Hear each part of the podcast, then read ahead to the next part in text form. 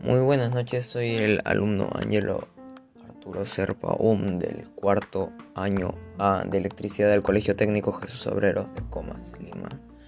Y en esta ocasión, este podcast trata de plantear acciones para el uso sostenible del agua. Una de las acciones que mencionar sería revisar las llaves y empaques o fugas. Otra sería almacenar agua para un momento de emergencia.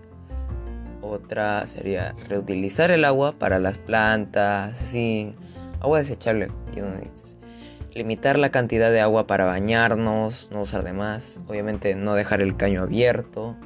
Cuando te cepilles, cerrar el caño, porque es por las puras dejarlo abierto.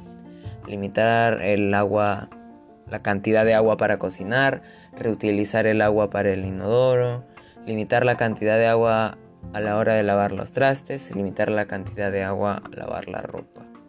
Y así cantidad de cosas de que todo esto es por un bien mayor para todos nosotros, porque ya sabemos que nuestro planeta no tiene recursos infinitos, es un recursos finitos.